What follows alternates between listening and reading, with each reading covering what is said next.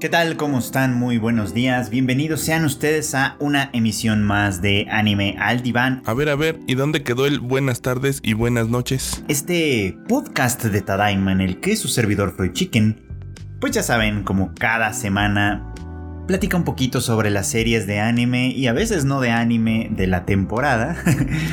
Todo para traerles eh, pues un momento de reflexión, de análisis, de, conversación en torno a lo que va sucediendo. Ya, ya, ya estamos aquí en la, entrando en la tercera fase, digamos, ¿no? En la tercera parte de, en el tercer tercio, ya no sé cómo decir esto, de la temporada de otoño. Es decir, ya, ya también se nos está escapando, ya muchas series ya están llegando a sus, a sus clímax, ¿no? Por lo menos en lo que a la temporada corresponde. Alguna que otra ya eh, está también llegando a su final como tal y el caso especial de Heike Monogatari pues también llegó a su conclusión definitiva. Así que pues hay muchas cosas que comentar, muchas cosas que decir.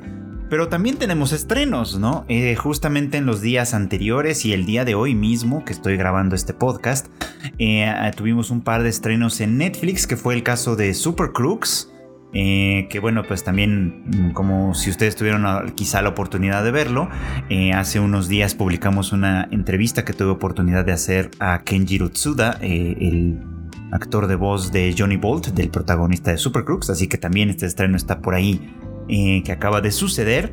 Y también por el otro lado tuvimos, tenemos ya el estreno de JoJo's Bizarre Adventure Stone Ocean, que llegó con sus primeros 12 episodios el día de hoy a Netflix también. Así que hay mucho que comentar, mucho que decir al respecto.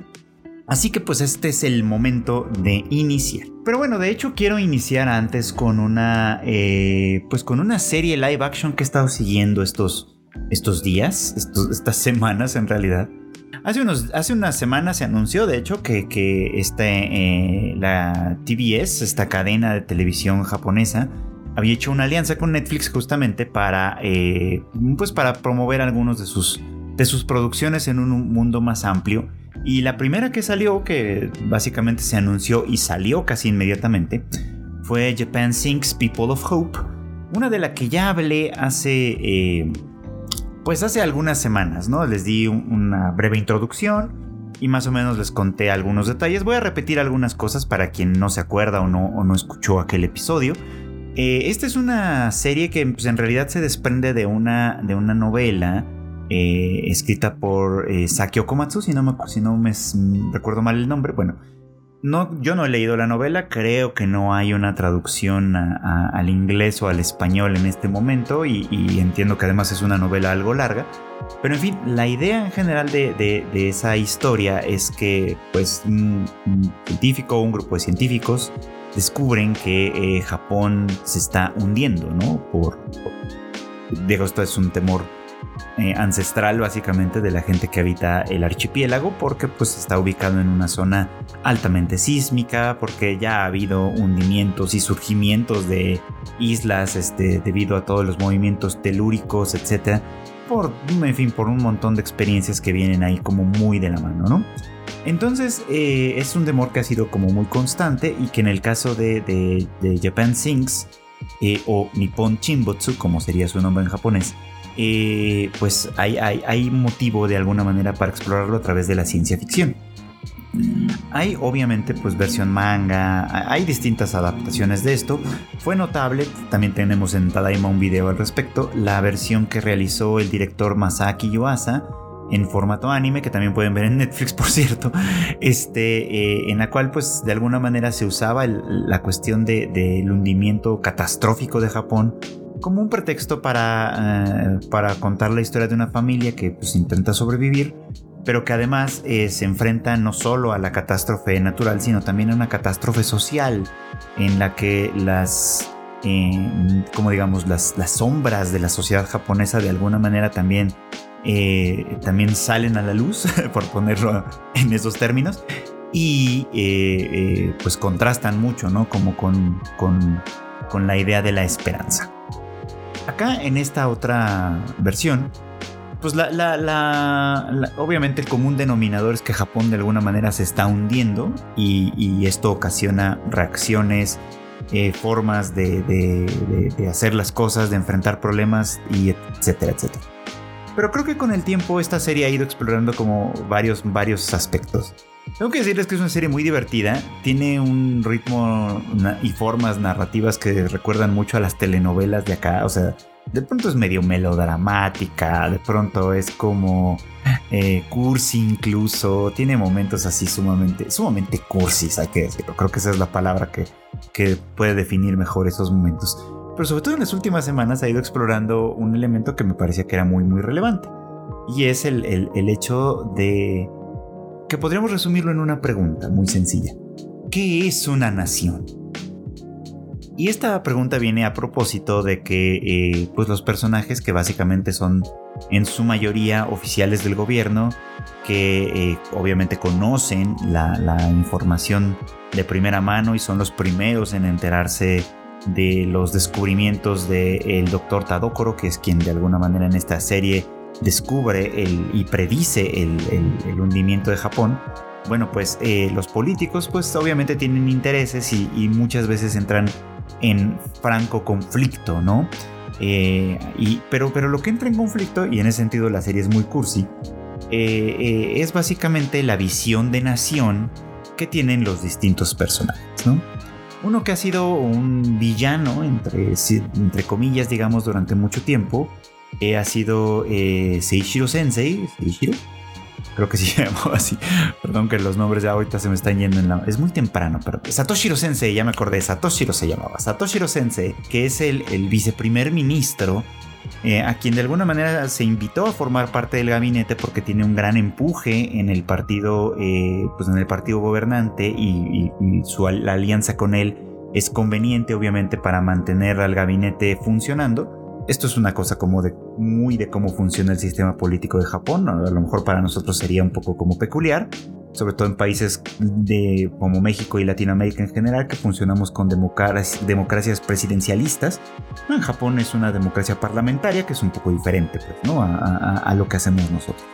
Pero en fin, el caso es que eh, pues hay distintos modelos y distintos ideales de nación. Y en el caso de Satoshiro Sensei, que es como una especie de villano aquí, obviamente la preocupación principal es la economía, ¿no? Desde que se habla del hundimiento de Japón como una posibilidad, hasta que comienza a convertirse en una realidad, una de las, uno de los ejes principales que gobierna este personaje pues es la economía, ¿no? Eh, dice él que, pues, ¿qué va a ser de, Japón, por ejemplo, si la noticia se corre, si eventualmente el país se hunde, si, en fin, no sé, toda la preocupación es como de, bueno, ¿y nuestras empresas qué? ¿No? ¿Nuestra economía qué? ¿Nuestra moneda qué? ¿Qué va a pasar con todo eso que de alguna manera nos representa como país, ¿no? Y por el otro lado tenemos a nuestro héroe, el protagonista de la historia, que es Amami, un, eh, pues un oficial del gobierno que, que Ah, tiene su propia historia, eh, de que viene de una familia donde el padre era pescador y pues para tratar de sacarlo adelante porque pues la vida del la vida de los productores primarios en Japón está muy constantemente amenazada por el centralismo, por la industria y por muchas otras cosas, pues él se pone como el propósito trabajar en el gobierno para tratar de favorecer a pues a esta gente menos eh, Mm, menos, digamos, como con menos suerte, pues, ¿no? Eso es una realidad en Japón. El tema de la agricultura, la pesca y etcétera ha ido quedando paulatinamente de lado, eh, obviamente favoreciendo pues la industria, la tecnología, tecnología de la información, otro tipo de, de, industrias pues que son importantes desde luego, pero que pues van haciendo a un lado a estas industrias primarias, digamos, y obviamente a la gente que se dedica a ello. Pero en fin, tema aparte. Amami por, precisamente por este background es un personaje que eh, piensa en, Japón como en términos de la gente, ¿no? Es decir, la gente que lo conforma, ¿no? La gente que, forma parte de, este, de esta nación. Son dos visiones distintas de lo que conforma un país, una nación. Eh, y es algo obviamente que se estudia mucho, ¿no? Ahí tenemos eh, el, el, concepto de Estado-Nación, que es un concepto relativamente reciente, que, eh, que de alguna manera define cómo se organizan los países y los gobiernos y la política eh, en, los últimos, pues en las últimas décadas, prácticamente en el último siglo, más o menos. Esto y que, eh, y que bueno, pues básicamente a partir de ahí se derivan un montón de maneras de organizarse, como ya les decía, en el caso de Japón, la democracia parlamentaria, en el caso de, eh, México y otros países, una democracia presidencialista. Todavía hay eh, lugares donde se rige por reinados, por ejemplo. Mm, en fin, hay, hay distintas, distintas versiones pues, de cómo funciona este tipo de organización política que además deriva pues en lo económico, en lo social y en muchos otros aspectos. Ahora, lo interesante de una franquicia como Japan Sinks es que nos permite pensar en lo impensable, ¿no? Eh, quizá lo primero que viene a nuestra mente cuando pensamos en una nación, en un estado-nación, pues es el territorio que ocupa, ¿no? Y, y luego, pues obviamente, la gente que lo habita. Y ya de ahí pues se puede derivar un montón de cosas como pues su cultura, su economía, su comida, su, eh, eh, su arte folclórico, su historia, en fin, un montón de cosas, ¿no? Y pensamos un poco como que esto hasta cierto punto pues es inmanente, ¿no? O sea, mm, eh, el territorio que nos define de alguna manera es inmanente, se conserva por muchísimo tiempo y permanece pues, ¿no? A lo largo de, un, de grandes de grandes lapsos. México, por ejemplo, pues es un caso en el que conocemos muy muy bien que esto no es tan cierto, pues, ¿no? El territorio que podríamos llamar México ha sido ocupado por distintas culturas, ha sido ocupado y gobernado por distintos regímenes, y también ha tenido distintas extensiones. El que tenemos hoy es bastante diferente del que existía en el siglo XIX, por ejemplo. Eh, ¿no? y ni hablar de la época prehispánica donde no podía llamarse como tal México. De hecho, ni en la época colonial podía llamarse así. Pero bueno, ni hablar de esas épocas, por ejemplo, donde eh, pues básicamente lo que nos regía a, las, lo que regía a la gente que vivía en este territorio, pues eran cosas bien diferentes.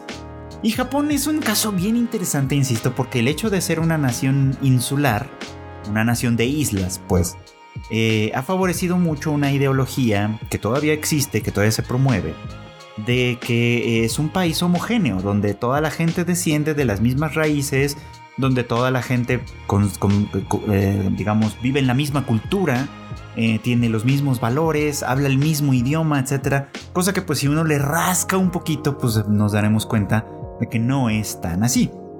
El anime y el manga a veces hacen bastantes labores como para destacar estas diferencias, ¿no? Por ejemplo, si algo sucede en Okinawa, eh, en la prefectura de Okinawa, que en realidad es el archipiélago de Ryukyu, pues de pronto surgen estos comentarios que hacen suponer a quien no conoce tanto de la historia que ahí son un poco diferentes. Y sí, la nación de Ryukyu era, era, era diferente hasta que fue absorbida en algún momento por Japón, por ejemplo, ¿no?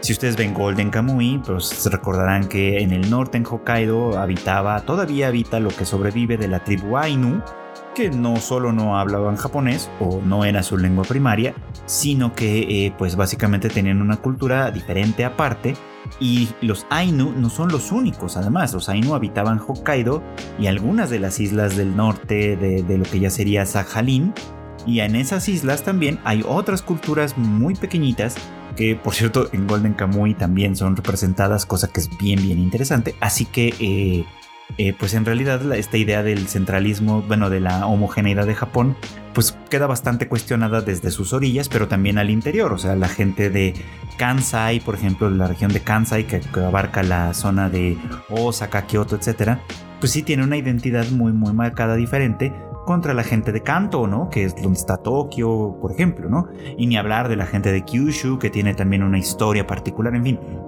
Japón no es tan homogéneo. Pero eh, precisamente porque existe esta idea de que Japón lo es y de que además habita un país insular que pues sus fronteras, todas sus fronteras son naturales, el mar los, los, los divide por todos lados, por ejemplo, y los separa de todas partes. Eh, y hay una distinción clara entre, entre Japón y la península de Corea, entre Japón y China, entre Japón y Rusia, eh, que son pues, básicamente los países de alguna manera más cercanos en ese, en ese sentido. Pues si, si Japón se hundiese, si el territorio japonés se hundiese, ¿no? ¿Qué quedaría de los japoneses? Entonces es una pregunta interesante como ya dije, eh, Satoshiro Sensei, uno de los semivillanos, digamos, de esta historia, antagonistas, vamos a dejarlo así, uno de los antagonistas de esta historia, piensa que la importancia de Japón es la economía. Amami-san, el, protagonista de, la historia principalmente, piensa que eh, la nación es la gente. La gente que, pues, de manera eh, arbitraria habita, nació y creció en este país, ¿no? Y que qué pasará cuando el, país se hunda del todo, cuando se queden sin su territorio.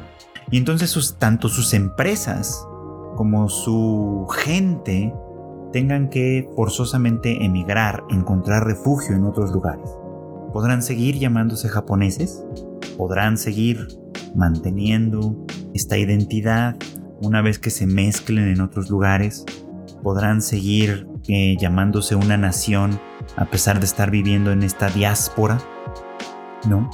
Es un tema interesante que no nos es del todo ajeno, pues, ¿no? Está también ahí el caso bastante turbio del país de Israel, por ejemplo, que cuyo pueblo, los judíos, los, judíos eh, de alguna manera vivieron justamente en esta diáspora, ¿no? Separados, eh, dispersos por todo el mundo, por buena parte del mundo, y que después de la Segunda, de, la segunda Guerra Mundial se les otorgó un territorio eh, que pueden llamar una nación, pero que pues además entró en conflicto inmediatamente pues con la gente de Palestina que vivía pues, ya en ese lugar y que pues básicamente eh, el territorio les fue invadido, ¿no? Decidido por, por, por, poderes externos que si bien respondieron a un llamado que en un momento dado podía considerarse justo, sobre todo después del holocausto, que era el, llamado a tener su propia nación, su propio territorio, en la tierra de sus ancestros, digamos, para los judíos, pues al final de cuentas es una invasión, obviamente, para los que habitaban esa tierra, pues también por largas generaciones, ¿no? Así que pues el tema del territorio es un tema complicado, ¿no? El tema de, una nación dividida y separada por una diáspora, esto que de alguna manera puede ser obligada por razones históricas, geográficas o lo que ustedes quieran, pues también es un tema. Y lamentablemente, y por ahí viene uno de los temas que Japan Sings People of Hope está tratando de promover, pues una preocupación real, ¿no? Eh, en esta historia, la explicación fundamental para que Japón se hunda no es tanto el tema telúrico, aunque, aunque tiene un papel, sino el, tema de eh, el calentamiento global, el cambio climático, pues, ¿no?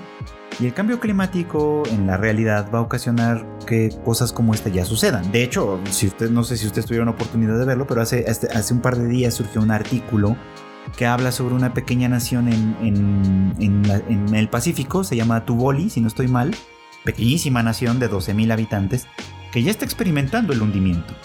Que, el nivel del mar está, está incrementándose mucho, las islas que, conforman, las pequeñas islas que conforman esta nación se están hundiendo y que básicamente eh, pues eso está alterando mucho, mucho la vida y la cultura de esta pequeña población, por supuesto.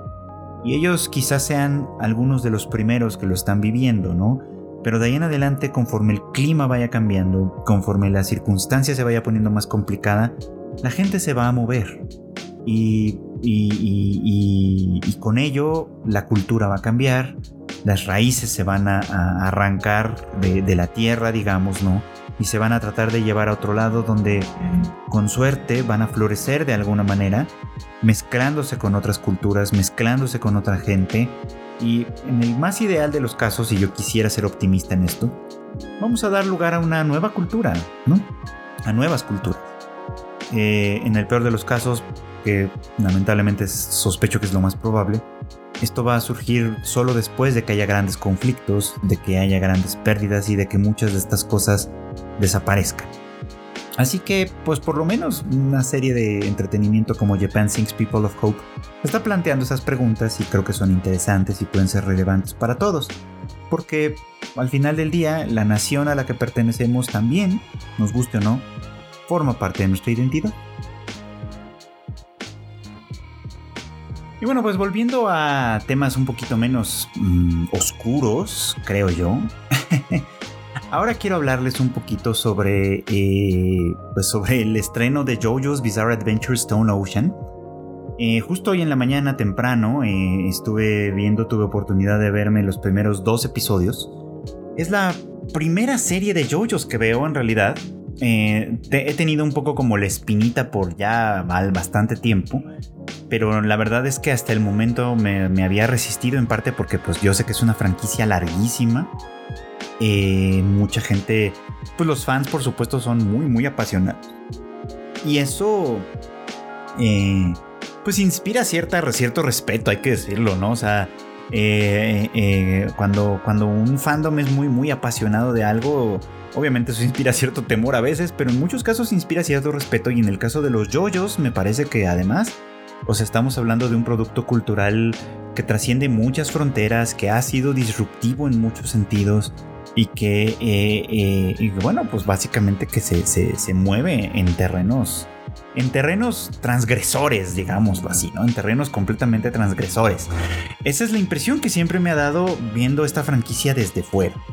Así que he estado siempre pensando con ese gusanito de querer entrarle, por lo tanto, y finalmente después de, de una pequeña encuesta que realicé en Twitter, que curiosamente resultó negativa, pero bueno, no importa, vamos a dejarlo, vamos a dejarlo ahí. Este, eh, sobre si debía haber JoJo's Stone Ocean, aunque, aunque no haya visto las otras series. La opinión general, aunque fue bastante reñida, eh, terminó con que no, pero hubo varias opiniones en texto, o sea, gente que probablemente no solo contestó la encuesta, sino que además se tomó el trabajo y el tiempo de escribirme algunos, algunos comentarios que me sugerían que sí la viera. Me, decían en todo, sí, mira, o sea, hay, cosas y referencias y obviamente cosas que vienen desde, otros, desde otras partes de esta historia, desde, desde partes anteriores, digamos, pero no es como que sea impenetrable, le vas a entender bien y seguramente va a estar interesante para ti. Y haciendo, haciendo oídos, escuchando pues a gente muy vocal que, que, tuvo ocasión de decirme esto, pues decidí darle una oportunidad. Así que hoy en la mañana me aventé los primeros dos episodios y tengo que decirles una cosa, sí está interesante, sí está bien interesante.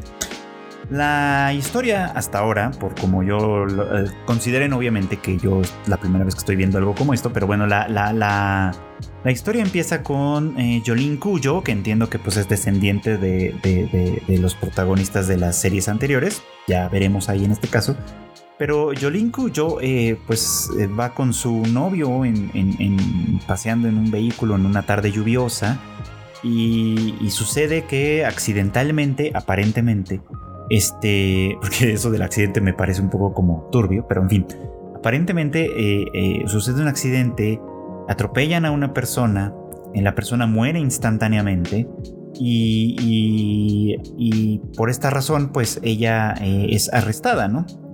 Ahora, el que iba conduciendo era él, pero ella trata de protegerlo de alguna forma, no dando los detalles exactamente de quién está eh, al volante, etcétera. Eh, de tal manera que pues ella pues convencida un poco como por su abogado decide admitir pues la culpabilidad digamos no este, esperando que tenga tener una pues una pena menor. La cuestión es que eh, pues todo esto resulta ser un engaño o sea el abogado la estaba engañando para que se admitiera a sí misma culpable. De, de aquí pues que le salvan la vida el pellejo al, al novio que resulta ser un maldito por supuesto y Jolene termina con una, eh, pues con una pena de 15 años de prisión. Ahora, eh, ella, eh, pues es una chica muy ruda, hay que decirlo. Una chica que, que pues testaruda también, tiene como, como algunos aspectos de su personalidad en las cuales es, muy, es bastante testaruda, pues. Pero recibe dentro, dentro de las cosas que le han enviado, que su, que su madre le envía, eh, pues ahora sí que para que un poco su periodo carcelario, no todavía la sentencia, sino anterior, pero bueno, en fin, le envía entre ellos un, pendiente que trae una foto de sus padres, pero también trae una extraña piedra que al hacerle un corte en el dedo, parece que le otorga eh, poderes especiales, ¿no? En el caso de ella, pues es como un hilo invisible para la gran mayoría de la gente, con el cual puede no solo escuchar cosas que vienen desde, desde lugares lejanos, sino también intervenir en eventos a partir de ello, ¿no? Y, y de ahí, pues está interesante. Ahora, Obviamente a ver qué más se desenvuelve en esta historia, no vamos a, no, no, puedo adelantarme mucho y seguramente habrá cosas más adelante que podamos comentar conforme la vaya viendo, no la voy a ver, no la voy a poder maratonear obviamente, pero voy a tratar de, verla con regularidad entre las cosas que tengo ya pendientes.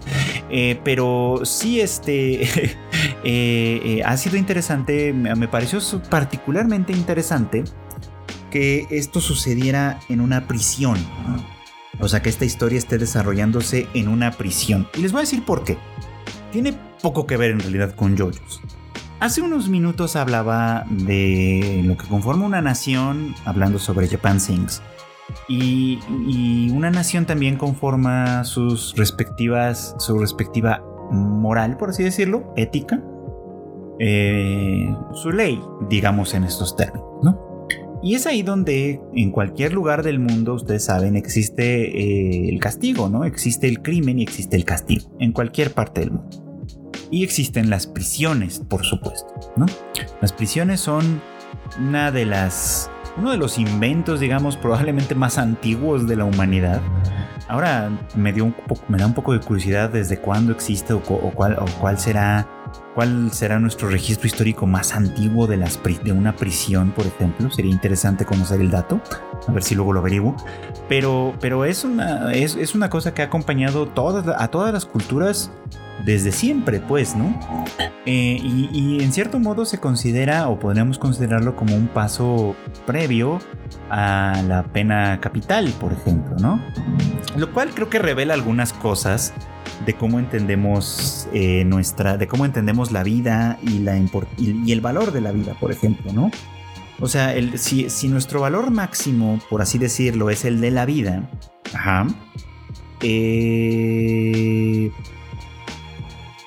por la pena más grande a la que podríamos llegar en un momento dado es la pena de muerte.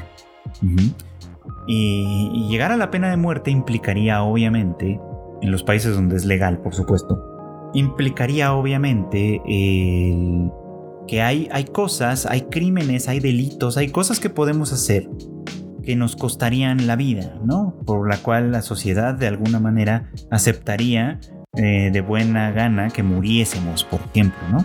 Japón, por cierto, es un país donde la pena de muerte existe, eh, por ahorcamiento además, eh, y, este, y todavía se practica con algunos criminales notables, por ejemplo, ¿no? De los más notables están los, esto, eh, pues los, los, los, perpetradores del ataque terrorista de Aum Shinrikyo que, que, sucedió en 1995, por ejemplo. Varios de ellos fueron condenados a la pena de muerte y, y ahorcados en consecuencia.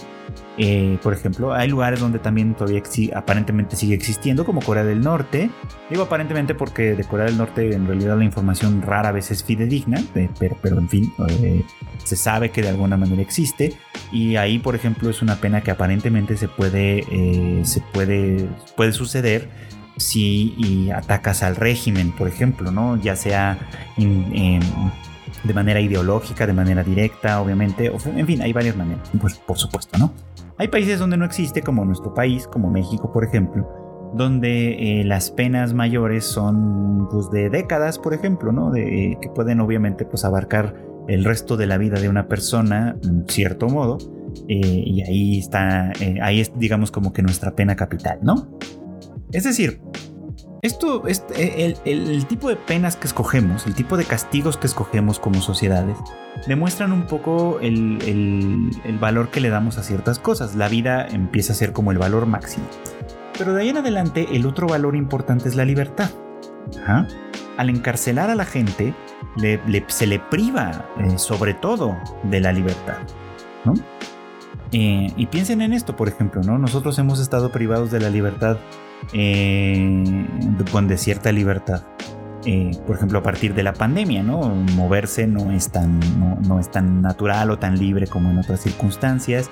Obviamente, pues no corre riesgos, etcétera. El confinamiento, para quienes lo siguieron estrictamente, sobre todo en los primeros meses de la pandemia, fue una cosa muy, muy pesada y muy difícil.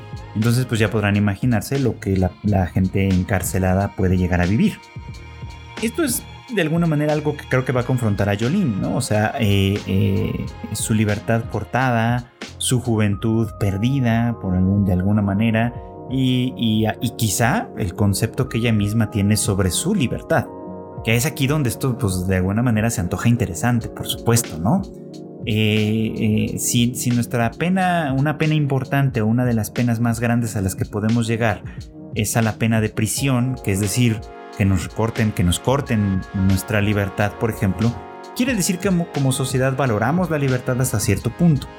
Y aquí entran debates bien interesantes sobre, bueno, las personas que estamos fuera de las cárceles somos libres de verdad o solo somos libres de escoger entre un abanico un poquito más grande de opciones. ¿Cuál es ahí nuestra postura? ¿Qué es lo que de alguna manera entendemos como libertad o no libertad? Es un tema que puede resultar bastante, bastante interesante, pues. Eh, así que a lo mejor valdría la pena pensar, ¿no? Este, en nuestras sociedades, por ejemplo, qué cosas son los, los, que, lo que nos lleva a cárceles, por ejemplo, ¿no? ¿Qué delitos consideramos imperdonables en ese sentido que nos, que nos muevan o que puedan mover a una sociedad a condenarnos a la prisión? ¿Qué es lo que pasa ahí, pues, en un momento dado, ¿no? Eh, sabemos, además, porque pues, no es un tema que no se haya estudiado, que, esta, la existencia de las cárceles obviamente pues es un mecanismo de control, ¿no? Un mecanismo de control gubernamental. Porque hay dos niveles en esto. Si nosotros escuchamos que eh, la policía apresa a un ladrón, a un asesino, a un lo que sea, ¿no? Y lo mete a la cárcel, nosotros podemos estar hasta cierto punto de acuerdo en nuestro fuero interno con esta sentencia, por ejemplo, ¿no? Habrá quien sí, habrá quien no, pero eh, eh, estoy pensando en el individuo común.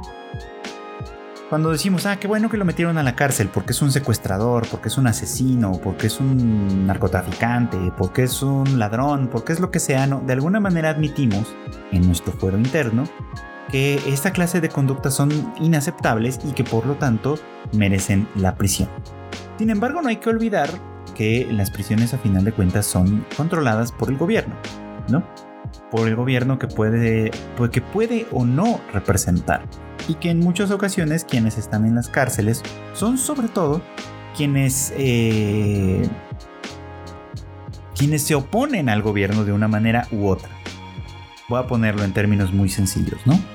Eh, un ladrón que sale, que está desempleado, que, que no consigue trabajo, que tiene pues problemas en casa, que tiene que resolver necesidades muy básicas, a lo mejor un buen día decide agarrar un cuchillo de la cocina o conseguir una pistola o yo qué sé y salir a asaltar transeúntes. Por supuesto que esta es una cosa horrible, ¿no? Y que quien ha experimentado esta, esta, quien ha vivido esta, esta experiencia, yo, conozco esta experiencia, por ejemplo, me han asaltado en algunas ocasiones, lamentablemente, pues es bastante aterrador y es bastante frustrante que, te quiten el dinero y las cosas por las cuales pues has trabajado o, de alguna manera pues son tuyas, ¿no? Y, y, simplemente con base en eso pues es, este, pues es bastante frustrante y feo que te las quiten por la fuerza.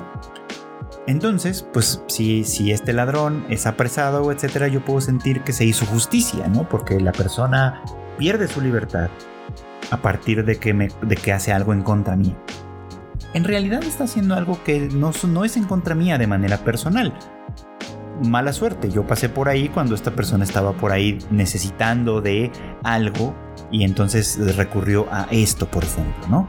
O sea, no es que me lo haga a mí personalmente, es algo que le podría haber hecho a cualquiera porque sus circunstancias se han ido por, por la borda o nunca las ha tenido de una manera conveniente, pues, ¿no? ¿Y qué es lo que hace el gobierno con eso? Pues los encarcela, obviamente, ¿no? Los encarcela para dar cierta sensación de justicia. La justicia quizá está en realidad en otro lado, está en que esta persona quizá tuviera oportunidades que no tuvo, quizá tuviera oportunidades que no se presentaron, pues, ¿no? Ahora, no quiero decir con esto que la política, política entre muchas comillas, de abrazos no balazos que tiene el observador en nuestro, en nuestro país este, es, eh, es correcta, porque en realidad me parece que es más una simulación y una estupidez que una cosa de verdad. Eh, pero sí creo, por ejemplo, que las raíces del crimen básicamente están en la desigualdad, están en la pobreza, están en, en, en, aspectos, en aspectos oscuros de nuestra cultura y que por lo tanto el crimen nos representa de alguna manera también, ¿no? Porque obviamente eh, para nosotros parece muy sencillo decir, ok, pues una persona como esa eh, merece la cárcel, ¿no? Pero también la merecería, por ejemplo, un, ladrón de cuello blanco, como les llamamos, ¿no? Ya sea sea un empresario o un político o yo qué sé, que hace lo mismo exactamente, ¿no? Pero por medios mucho más sofisticados, ¿no? Es decir, que roba y que nos roba incluso, ¿no? No nos roba en la calle con una pistola o con un cuchillo en la mano, ¿no? Nos roba a través de su computadora, a través de sus acuerdos con otras personas a través de contratos firmados que parecen legales o que, o que incluso pueden llegar a serlo, ¿no? Pero que de facto ocasionan un desfalco a cosas que en realidad son de todos, por ejemplo, ¿no? Dícese el presupuesto y etcétera. Y muchas veces estos no pisan la cárcel. En gran medida, esta clase de ladrones no pisan la cárcel. ¿Por qué? Porque no son realmente una amenaza para el poder, una amenaza para el sistema son simplemente personas que le han sacado provecho a gran escala, ¿no? Y lo mismo pasa con todo, ¿no? O sea, no es que matar esté mal. Nada más hay que tener cuidado porque cuando te matan, te mueres. Eh, desde cierto punto de vista, o sea, no estoy diciendo que matar esté bien, yo en realidad estoy en contra de todo esto, pero eh, eh, desde el punto de vista del poder, no es que matar esté mal, es que lo haga la persona o las personas que no tienen el poder de hacerlo o que no deberían tener el poder de hacerlo. ¿No? O sea, está mal que mate un criminal en la calle, está mal que mate un narcotraficante, está mal que mate, pues no sé, cualquier persona, ¿no? Pero no está mal que lo haga el ejército, no está mal que lo haga la policía, ¿no? Porque ellos de alguna manera son quienes representan el orden, el bien y lo... Entonces hay que ser un poco cínico para creer que estas fuerzas armadas nos representan a nosotros como individuos, como ciudadanos. No, en realidad representan al poder y defienden los intereses del poder.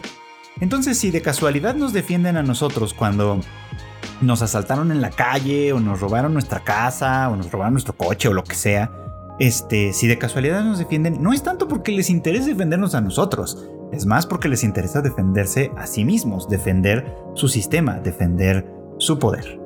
Y ahí es donde el tema de la impunidad que reina en Latinoamérica, en México y en muchas otras partes de, este, de esta región, pues cobra cierta luz, ¿no? ¿Por qué no les interesa? Pues porque en realidad el delito, el delito común, no les amenaza. Y además, el delito común es una forma de resolver un problema que ellos no quieren resolver, que es el de la pobreza. Así que, pues ahí hay, hay reflexiones interesantes que pueden surgir a partir de la cárcel y que voy a ligarlo de una vez con, siguiente, con la siguiente serie de anime de la que quiero hablar, que es Super Crooks va bastante de la mano, ¿no? Porque a final de cuentas también en esa serie tenemos a la cárcel como un, como un personaje que está omnipresente ahí, ¿no? Como un personaje que forma parte del ambiente, que es una amenaza constante, obviamente, para los protagonistas, que en este caso son super villanos, ¿no?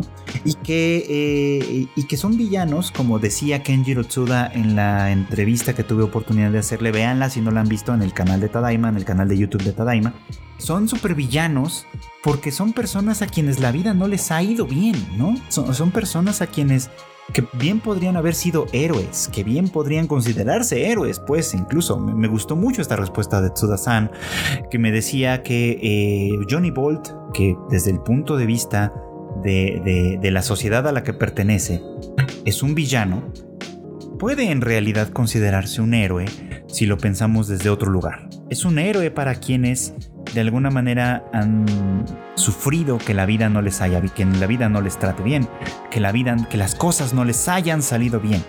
Para ellos puede llegar a ser un héroe porque es un héroe que de alguna manera se enfrenta a la adversidad, aunque a veces no lo haga de las maneras más legítimas, ¿no?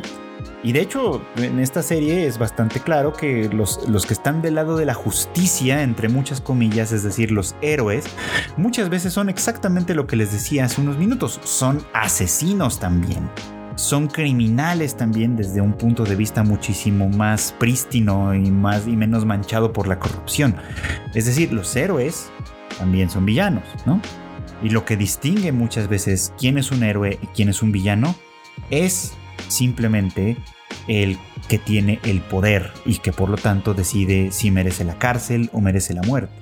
Y si no lo pensamos nosotros desde un lugar diferente, desde un lugar más racional, incluso más bondadoso también quizá, si no lo pensamos desde un lugar distinto, podemos comprarles el cuento de que los que están en las cárceles son villanos y los que están libres son héroes. Tal vez, tal vez y solo tal vez, las cosas no son tan así. Así que pues recomiendo mucho que vean Super Crooks. Todavía no la termino, de esa llevo tres episodios bastante interesantes. Eh, y recomiendo también que vean, sobre todo, obviamente, bueno, para quienes siguen JoJo's, creo que es algo que no tengo ni siquiera que recomendarles, pero para quienes no, también puede ser que JoJo's Bizarre Adventure Stone Ocean sea una cosa muy muy interesante para seguir. Así que ahí hay un par de recomendaciones más que pueden también ver en Netflix. Y bueno, pues ustedes lo saben, yo lo sé, todo el mundo lo sabe, pero ya iba a llegar el momento de hablar de Heike Monogatari o The Heike Story. Que pues para mí, para mí creo que... Eh, sí, creo que lo voy a decir ya, para mí es el anime del año. Eh, ahí hay una competencia en mi corazón porque, porque otro gran candidato que tengo para este honor es Odd Taxi de la temporada de primavera, si no me recuerdo mal. Esto, pero bueno, no, al final de cuentas creo que en este caso me voy a ir por The Heike Story o Heike Monogatari, ya habiendo visto su capítulo final, el capítulo 11, ¿no? porque obviamente les he hablado de su importancia, de la importancia cultural e histórica de, Heike, pues, ¿no? Y voy a regresar al mismo tema que les decía al principio con... Bueno, que en realidad va de la mano con un poco como con todo, ¿no? Eh, y voy a tratar de concluir con la parte más espiritual y linda de esta historia, pero vamos, vamos por partes. En este episodio del podcast les estuve hablando del concepto de nación con Japan Sings People of Hope. Les estuve hablando también del concepto de héroe y villano, eh, de crimen y castigo, digamos, también con respecto a JoJo's Bizarre Adventure, Stone Ocean y eh, Super Crooks, aunque esto fue muy breve, por supuesto, también vienen un poco como de la mano. Y en The Heike Story, en Heike Monogatari, que estamos hablando de una historia real, voy a insistir muchas veces en esto, esto aunque es una versión mm, ficcionalizada y con algunos tintes de fantasía, la historia es real, esta guerra sucedió, estos personajes existieron y lo que pasó, pasó, básicamente, pues este, estamos hablando de una, de una historia basada en hechos reales, pues vamos a ponerlo en esos términos, ¿no? Hay un momento en el que, en el que ya pasó esto, por supuesto, en el que Kiyomori eh, ve, por supuesto, el conflicto que tiene con el emperador enclaustrado Go Shirakawa como un atentado a, su clan y lo dice como de manera muy grandilocuente que esto es una tragedia para la nación, ¿no? Y Shigemori, su hijo, en ese momento le baja un poco los humos y le dice que esto no es una tragedia de la nación, ¿no? O sea, el berrinche de un líder de, un clan, por más influyente que sea, no es realmente una amenaza para la nación, ¿no? Una amenaza para la nación es otra cosa. Una catástrofe natural, en fin, otra cosa, ¿no? Eh, y de alguna manera esto, esto rige un poco como lo que va a pasar más adelante, pues, ¿no? Porque lo que vemos en The Hake Story eh, es la caída, eh, pues sí, la caída estrepitosa del clan Heike que había logrado en las últimas, en décadas, por unas cuantas décadas, había logrado convertirse en el clan más influyente y había llegado hasta la cúspide cuando Tokuko eh, se convierte en, consorte del emperador Takakura y da a luz al emperador Antoku, ¿no?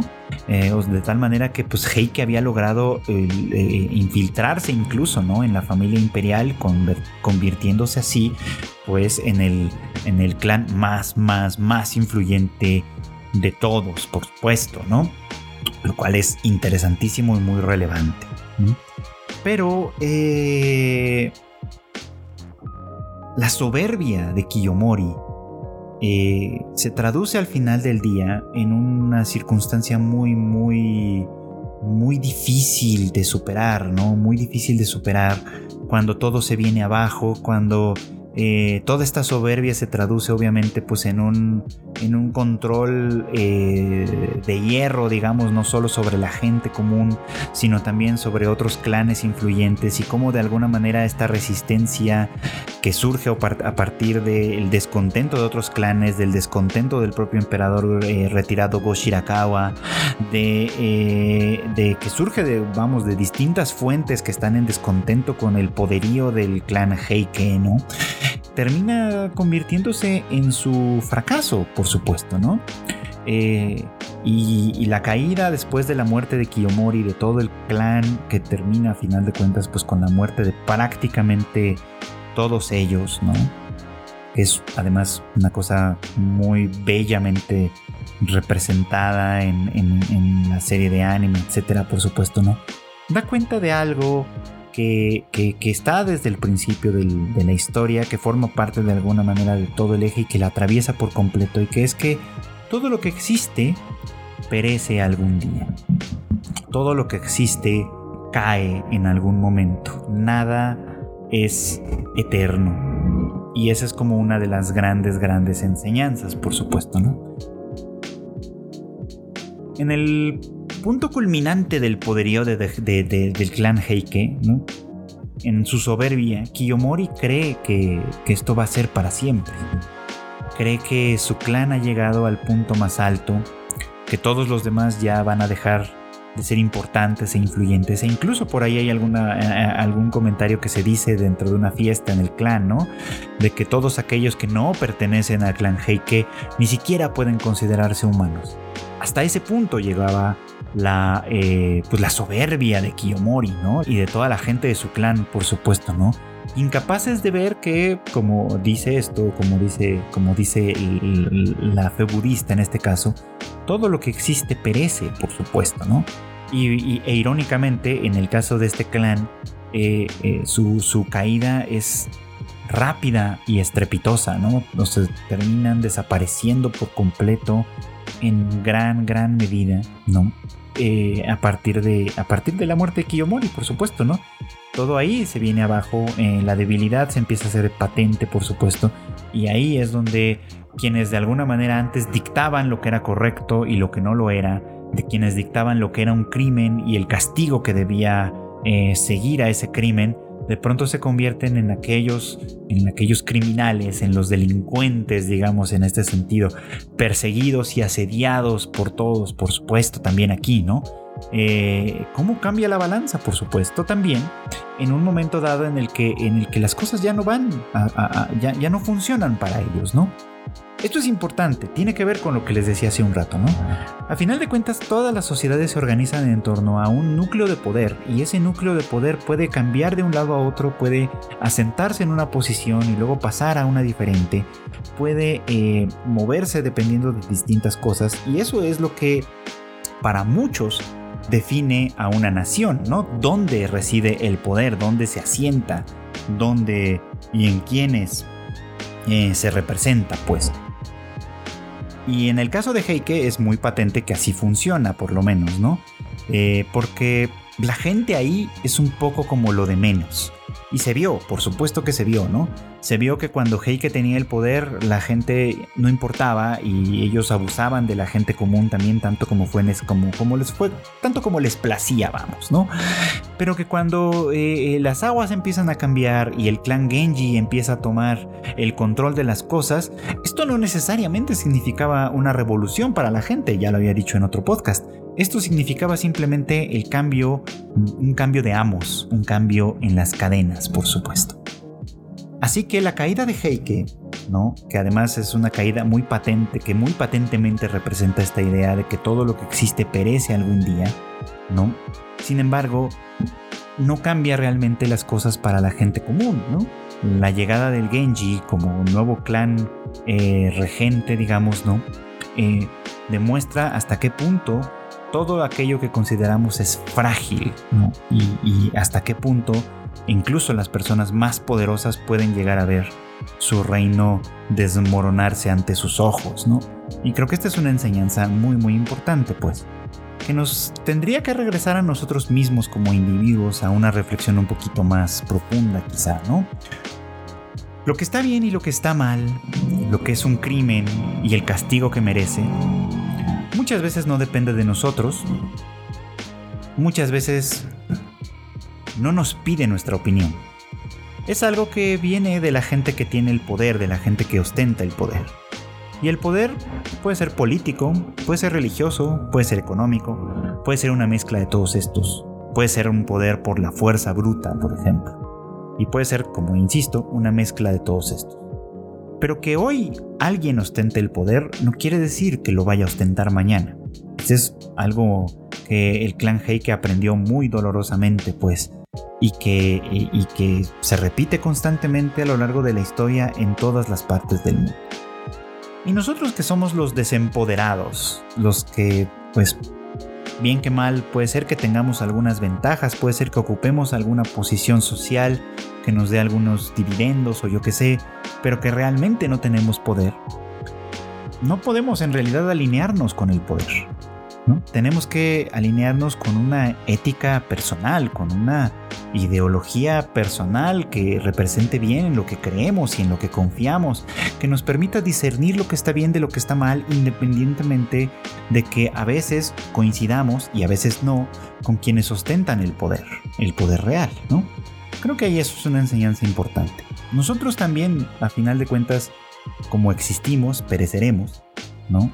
Y todo lo que hagamos hoy y hagamos mañana y, todo lo que dejemos eh, detrás de nosotros, pues quedará un poco como nuestro legado, pero a final de cuentas no nos lo llevaremos una vez que perezcamos. Así que ahí hay algo importante, ¿no? Quizá necesitamos replantearnos nuestras posiciones en todas partes, ¿no? Y vivir la vida desde un lugar diferente. No sé muy bien a dónde quiero llegar con esto pero es como una idea que ronda mi cabeza, que en general ando pensando constantemente, ¿no? Como para mí, pensándolo no superficialmente, sino de una manera un poco más profunda, ¿qué es lo que está bien y qué es lo que está mal? ¿De qué puedo responsabilizarme y de qué no? ¿Qué puedo hacer yo para que al menos el pequeño ámbito en el que influyo eh, sea un poco mejor o sea un poco más amable para la gente? Demasiadas preguntas. Demasiadas preguntas que hacerse que muy probablemente no tienen una respuesta clara. Y bueno, pues esto fue todo por hoy. Muchísimas gracias como siempre por acompañarme en una emisión más de Anime al Diván. Eh, no olviden que, eh, pues además en la familia de Tadaima tenemos mucho contenido para ustedes. Tenemos más podcasts. El Bits and Bytes de Chris que ya volvió, eh, que ya volvió a tener su emisión esta semana para que le den una checada, por supuesto. El Rage Quit de Marmota IQ que como cada semana nos traen los chismes y mucho ranteo sobre el mundo de los videojuegos. El Shuffle que conduce Kika en el que hay recomendaciones de series y películas para que pasen fines de semana muy entretenidos y con, muy, con muchas cosas interesantes que ver. Y por supuesto el Tadaima Live que hacemos eh, todos los miércoles en punto de las 8.30 de la noche para compartir con ustedes las noticias, memes y muchísima diversión cada semana. Además, pues tenemos las noticias más relevantes en el eh, sitio web tadaima.com.mx y más contenido en nuestro canal de YouTube con videos de recomendaciones, de críticas y ahora también entrevistas. No dejen de ver la que tuve oportunidad de hacer con Kenjiro Tsuda a propósito de Super Crooks y no dejen de ver también una que viene muy muy próximamente con Kika, también sobre otro nuevo contenido que viene también a Netflix. Yo me despido, no sin antes agradecerles de nueva cuenta que escuchen cada semana este podcast y recordarles que nos escuchamos de nueva cuenta la siguiente semana. Muy buenas tardes, buenas noches o buenos días.